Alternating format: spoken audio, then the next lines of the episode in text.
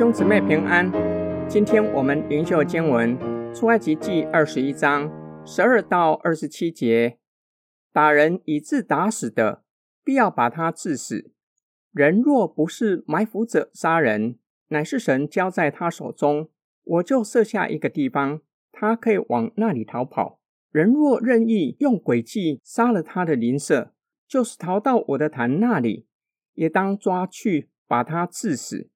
打父母的，必要把他治死；拐带人口，或是把人卖了，或是留在他手下，必要把他治死。凡咒骂父母的，必要把他治死。人若彼此相争，这个用石头或是拳头打那个，尚且不至于死。不过躺卧在床，若再能起来扶杖而出，那打他的可算无罪。但要将他耽误的功夫用钱赔补，并要将他全然医好。人若用棍子打奴仆或婢女，立时死在他的手下，他必要受刑。若过一两天才死，就可以不受刑罚，因为是用钱买的。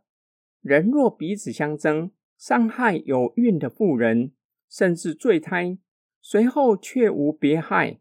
那伤害他的，总要按妇人的丈夫所要的，照审判官所断的受罚。若有别害，就要以命偿命，以眼还眼，以牙还牙，以手还手，以脚还脚，以烙还烙，以伤还伤，以打还打。人若打坏了他奴仆或是婢女的一只眼睛，就要因他的眼，放他去得以自由。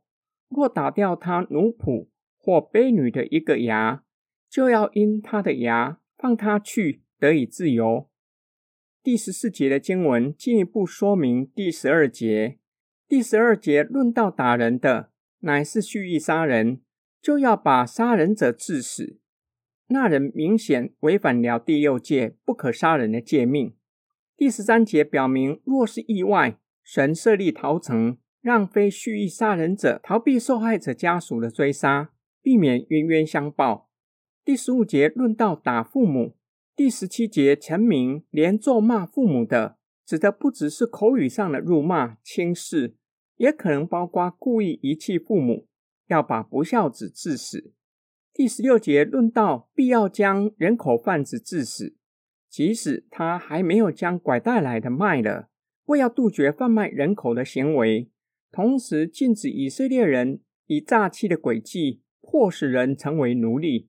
第十八到十九节、二十一到二十五节论到，若是有人彼此争斗，即使误伤孕妇，让妇人流产，不是赔偿了事，而是要把那人致死。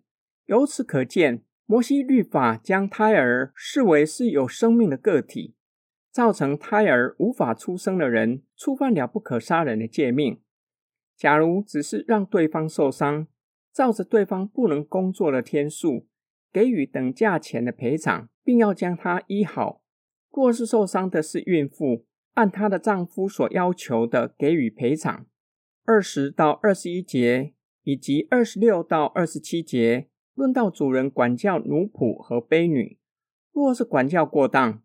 当下立即死亡，主人必须承受刑罚。若是过几天才死，就可以不受刑罚，因为对主人来说也造成损失。另一方面，主人并没有要把他打死的动机。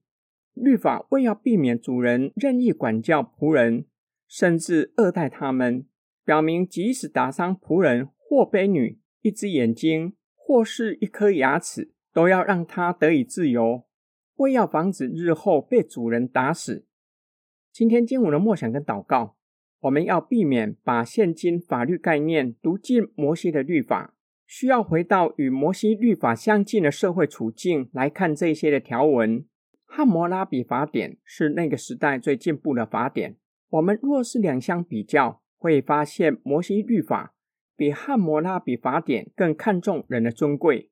摩西律法。论到主人管教仆人，只要造成身体上永久的伤害，即使只是一颗牙齿，都要无条件让奴隶自由，连很小气的主人都知道，管教过当会造成自己财务上的损失。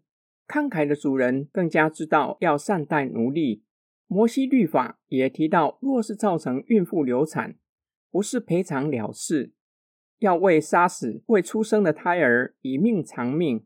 上帝连尚未出生的胎儿都这样看重他们的生命，为他们的出生权着想。难道上帝会不爱惜世上每一个生命吗？上帝既然爱惜每一个生命，我们是神的仆人，也要爱惜神所爱的人。这是上帝赐律法的目的。神所赐的律法不是冷冰冰的条文，而是要让神的子民从遵行律法学习为他人着想，进而活出神子民的样式。即使对方是买来的仆人。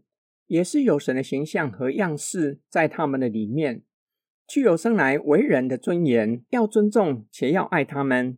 我们一起来祷告，亲爱的天父上帝，今天灵修的经文让我们明白，你的命令不是要捆绑我们，反而是要让我们在真理中得自由，叫我们从遵行你的命令，叫我们体会且经历你的慈爱，叫我们也能够以你的爱去爱我们的邻舍。